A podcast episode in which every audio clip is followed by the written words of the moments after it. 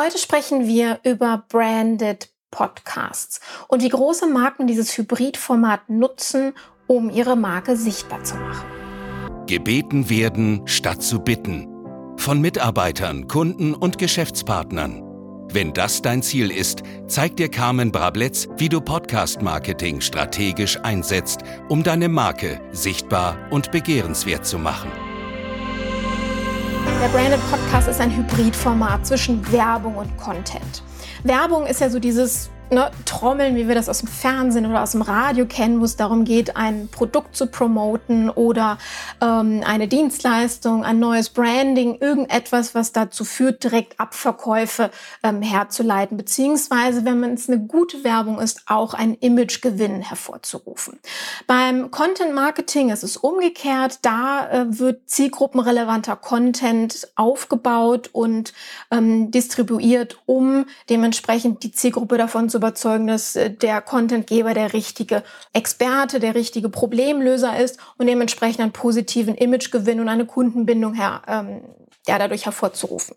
Beim Branded Podcast oder überhaupt bei Formaten, die branded sind, ist das eine Mischung aus beidem. Denn der Inhalt, also hier wird im Endeffekt nicht ähm, die Marke in einer Werbung promotet, sondern es wird zielgruppenrelevanter Content promotet, der einen positiven Image-Effekt auf die Marke abwirft.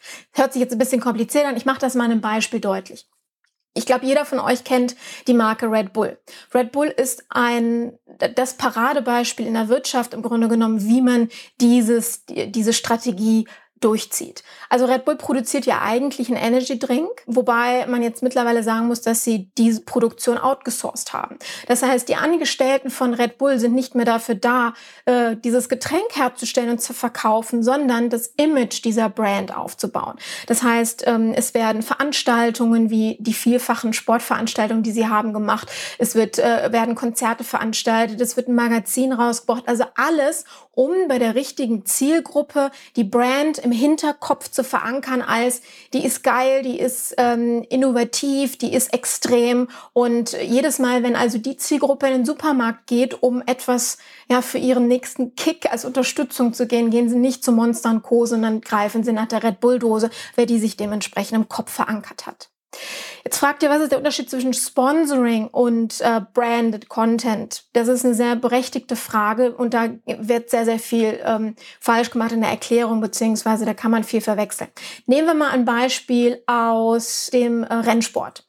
Ihr habt vielleicht die, die Wagen vor Augen und die Fahrer in ihren Anzügen. Dort prangen sehr, sehr viele Logos von Sponsoren. Ihr kennt das auch, wenn ihr Veranstaltungen besucht oder selber Veranstalter seid, dass ihr dementsprechend die, ähm, die Logos auf den, äh, auf den Bannern seht, auf den Flyern, auf den Einladungen beispielsweise. Das sind klassische Sponsoren. Die zahlen dafür, dass sie durch euch Sichtbarkeit erlangen, genannt werden. Ja, da gibt's ja meistens auch Abstufungen bei den Paketen.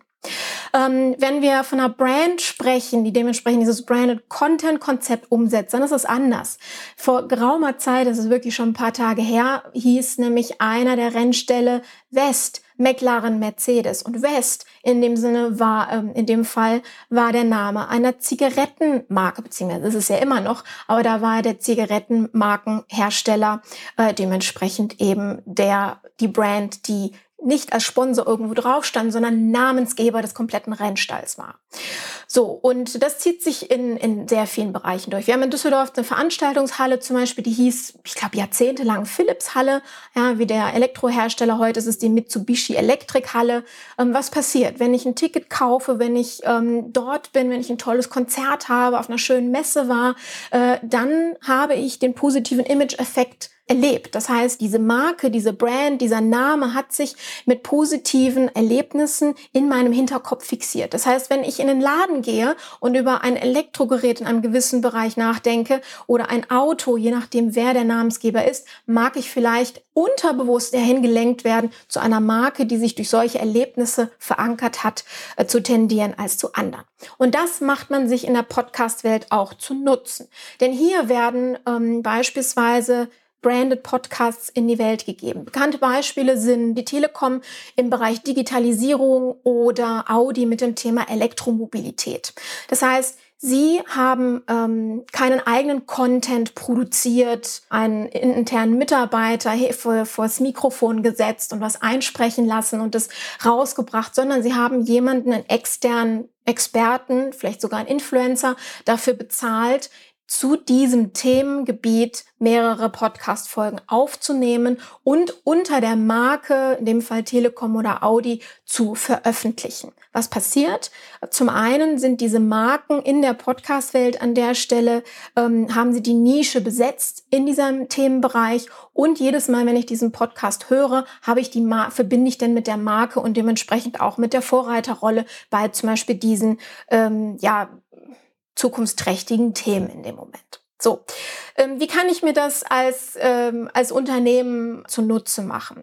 Ähm, wir haben beispielsweise Samsung zu dem Thema beraten, die ähm, überlegt hatten, einen Podcast zu machen, allerdings ein Mischformat, das heißt äh, Samsung interne Inhalte zu nehmen und durch einen Influencer zu propagieren. Darüber haben wir, habe ich auch eine, eine Podcast-Folge gemacht, die kann ich euch hier unten gerne verlinken an der Stelle. Da gibt es allerdings ein paar Probleme und darüber habe ich in der Folge gesprochen. Trennt das bitte voneinander. Also wenn ihr einfach sagt, wir haben das nötige Budget, Budget und wir wollen sichtbar werden. Wir haben einfach wahnsinnig viele Aufträge und es läuft gut. Corona-Zeiten gibt es auch viele Firmen, die trotzdem echt gut äh, unterwegs sind im Moment ähm, oder auch danach. Ich meine, irgendwann wird die Wirtschaft wieder laufen. Dann kann dieses Format in dem Sinne vielleicht sogar hilfreich sein, indem man einfach sagt, man hat keine Zeit oder man hat auch kein Interesse daran oder man, man meint vielleicht auch nicht so viel Content zu haben, um über ein oder mehrere Jahre Inhalte zu publizieren. Ja, wir sprechen hier von 26, 52 oder mehr Folgen. Da muss man auch erstmal Inhalte für haben. Und man muss die Zeit dafür haben, diese Inhalte ähm, naja, zu liefern, sagen wir es mal so.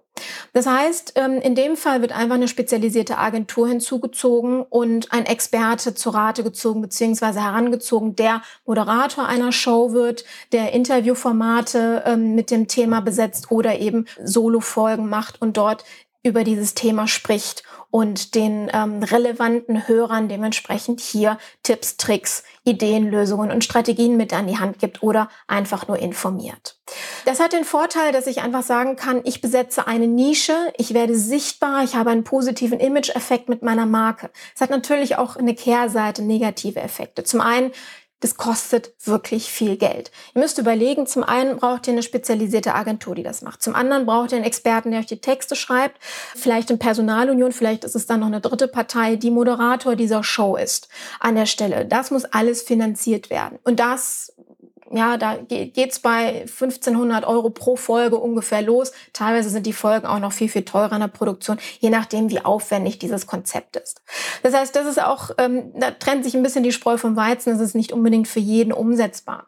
Ein weiterer ich sage jetzt nicht unbedingt Nachteil, aber eine weitere Stolperfalle ist hier auch, wenn das Konzept nicht sauber ist. Das heißt, die Agentur muss wirklich auf Branded Content spezialisiert sein, indem sie einfach auch ein Konzept für euch aufbaut oder für die Firma aufbaut, ähm, die einen roten Faden widerspiegelt, die die, die, die Marke in, in Tonalität, in Inhalt, in, ja, in der Sprache auch wiedergibt. Denn wenn, ich sage jetzt mal, wenn ich ein, ein traditionelles Unternehmen habe, aber ich habe einen, einen hippen Influencer, ja, der mit äh, Alter und A und sowas äh, um die Ecke kommt, ich aber eher die traditionelle Zielgruppe an der Stelle ansprechen und halten will, dann habe ich hierdurch langfristig einen Image-Schaden hervorgerufen. Denn eine Brand hat nun mal ein stimmiges Wirkungsbild, das wird über die Werte in der ganzen Strategie ähm, immer wieder durchexerziert. Und wenn es da einen Bruch gibt, vor allen Dingen in so einem Content-Medium wie dem Podcast, dann kann das am Ende des Tages sogar nach hinten losgehen. Deswegen achtet darauf, wenn ihr so ein Format ähm, in Erwägung zieht, dann auch bitte mit richtig guten Experten zusammenzuarbeiten, die ein Konzept nicht nur erstellen, sondern regelmäßig auch mit, den, mit dem Moderator, mit den Content-Kreatoren dann auch immer wieder überprüfen, ob das denn passt und auch eurem Branding entspricht, damit am Ende des Tages auch wirklich eure Marke richtig nach vorne gebracht wird. Also fassen wir zusammen. Branded Podcast ist ein Hybridformat zwischen Werbung und Content. Ihr könnt wunderbar euch in einer thematischen Nische mit eurer Marke positionieren, auch wenn ihr keinen eigenen Content dafür habt, aber das eben eure thematische Nische ist. Wenn ihr keinen Content habt oder keine Zeit habt, diesen Content produ zu produzieren bzw. produzieren zu lassen, dann bedient ihr euch externen Menschen, äh, die für euch die Inhalte zusammenstellen, diese Inhalte auch in, in die Welt tragen, sprich moderieren an der Stelle und ihr durch ein stimmiges Konzept, was dahinter ist, einen positiven Effekt auf eure Marke bekommt. Achtet dabei bitte eben darauf, dass ihr mit Spezialisten arbeitet und dass jeder der Beteiligten beim Inhalt, beim bei der Art und Weise und bei der Konzeptionierung der Show insgesamt immer darauf achtet, dass die Marke, die Brand in, in allen Teilen kongruent und stimmig umgesetzt wird, so dass am Ende des Tages ein positiver Image-Effekt entsteht und ihr dadurch eben die Sichtbarkeit erlangt, die ihr haben wollt und es eben nicht nach hinten losgeht. So, das ähm, wäre es heute kurz und knapp zum Thema Branded Podcasts und wie das funktioniert und worauf man dabei achten muss. Bleibt gesund. Ciao, eure Carmen. Das war's für heute mit Carmen. Wenn du dich außerhalb der Episoden über Podcast-Marketing-Strategien informieren willst, dann besuche das Podcast Support Center auf www.image-sales.de.